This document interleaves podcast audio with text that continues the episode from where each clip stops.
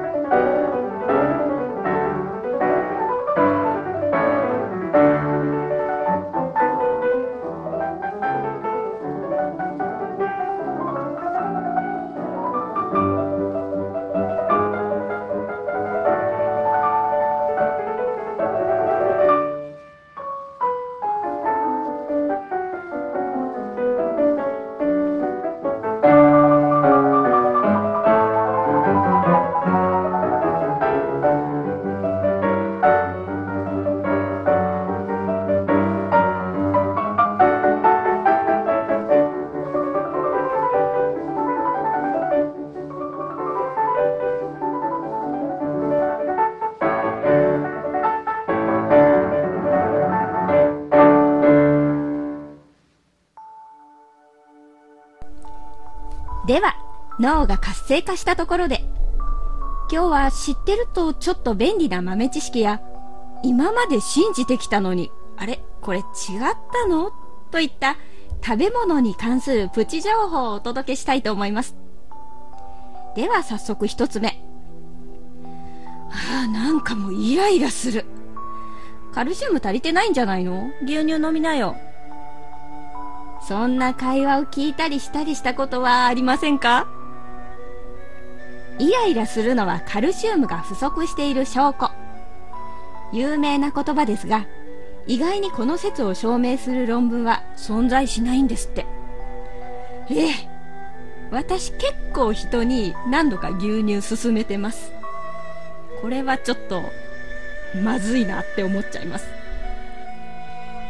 でも強いて言うならなんですけど幸せホルモンと言われるセラトニンを補うためには乳製品とかナッツ類を取るといいんですって。なのでまあ当たらずといえど遠からずというところで、まあ、これからも牛乳は進めていきたいなと思います。続いて缶詰についての豆知識。長期間保存が可能な缶詰。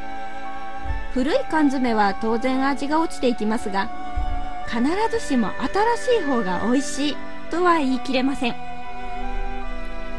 缶詰は製造方法として材料と調味料を缶に詰めて空気を抜いて密閉して高温高圧で殺菌冷却というような手順を踏んで作られます。そのため作ったすぐというのは材料と調味液が馴染んでいない状態のものがあるんですね。缶詰の実際の食べ頃はサバ缶などの魚介類は製造後1年くらい。桃缶などの果物や野菜類は製造後半年くらいだと言われています。あこれ買ってきたばかりの缶詰と食べ頃の缶詰とそれから賞味期限ギリギリの缶詰を並べて食べ比べてみたらちょっと面白そうじゃないですか。あでもこれメーカーによっては密閉製造後すぐには出荷しないで半年ぐらいなじませるまで一度寝かせておいてから出荷をするというところもあるそうです。親切ですよねこれ。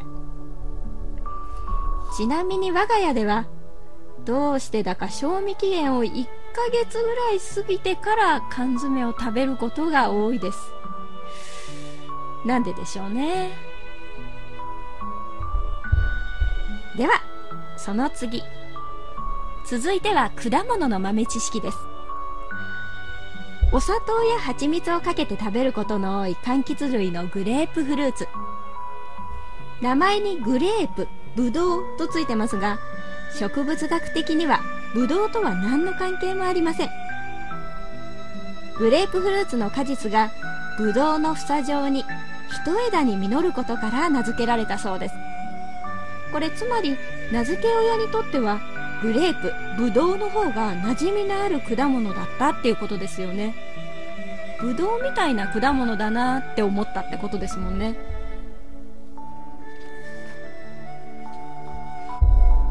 それを裏付けそうなネタ。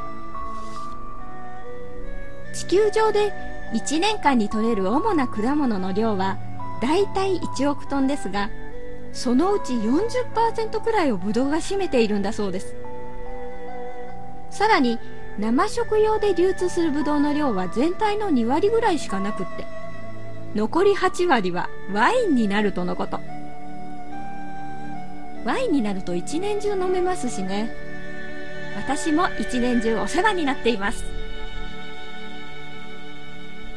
このブドウワインの他にブランデーなども作ることができるんですがブランデー片手にチョコレートなんていうのも私は好きです。チョコレートと聞くと多くの人が甘い板チョコを連想するかもしれませんがチョコレートという言葉を直訳すると苦い水になるんですって。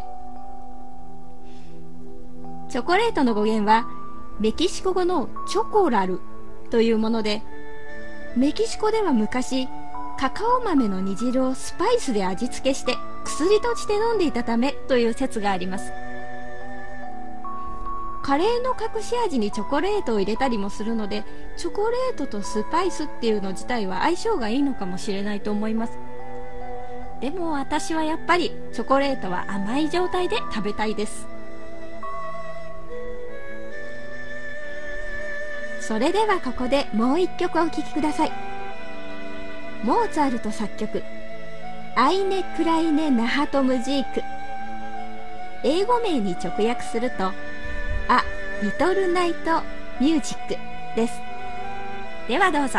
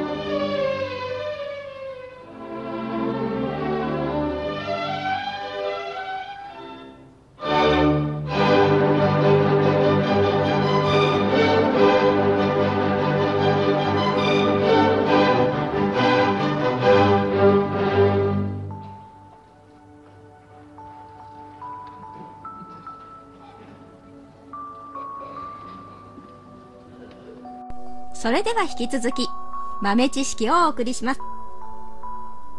カツオのたたき。皆さんはお好きでしょうか？私は好きです。たたきはタレを染み込ませるために包丁の背でカツオを叩いたことからたたきと呼ばれるようになったと言われています。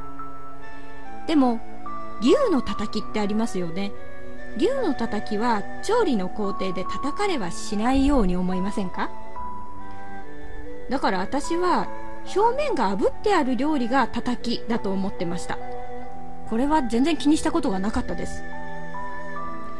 牛のたたきってそもそも炙ってからスライスをしてソースをかけて出すっていうようなイメージですよね。しかもそもそも炙る前に下味をつけたりしますし下味をつけるときに叩いておけば正式に叩きになるのかな？まあいずれにしても美味しければいいです。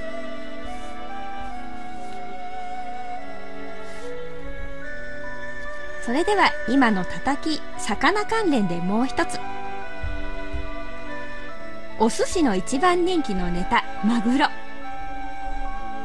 魚は新鮮さが命と言われますがマグロなどの大型の魚の場合は取れたばかりのものを食べても実はあまり美味しくないんですって。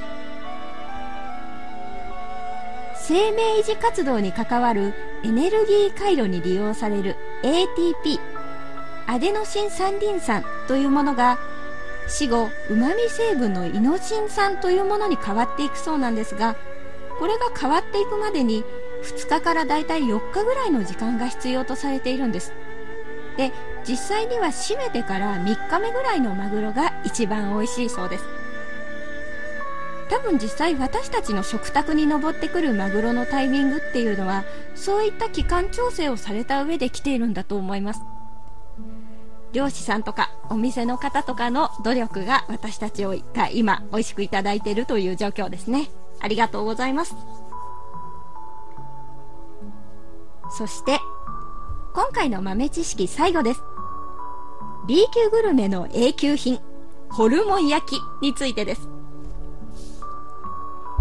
この名前の由来有力な説が2つあるそうです。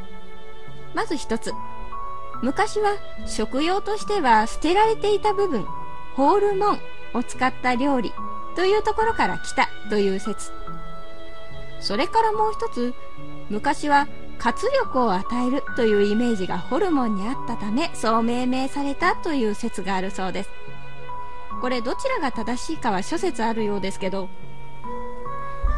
このホルモン焼きもともとは戦前洋食店で臓物を調理したホルモン料理という名前で登録商標されていたそうです。これが流行するとホルモン焼きという看板がかかっているお店は売り上げがかなり伸びたんですって。暑い時期はうなぎもいいですけどホルモン焼きとビールっていうのもたまらないですよね。今回の食べ物に関する豆知識皆さんはどのくらいご存知でしたか？私にとって一番衝撃的だったのはイライラとカルシウムの関係です。でもイライラにかかわらずカルシウムを意識的に摂取することはいいことなのでこれからもとっていきたいと思います。また次回も引き続き豆知識特集をお送りしたいと思います。それでは次回もお楽しみに。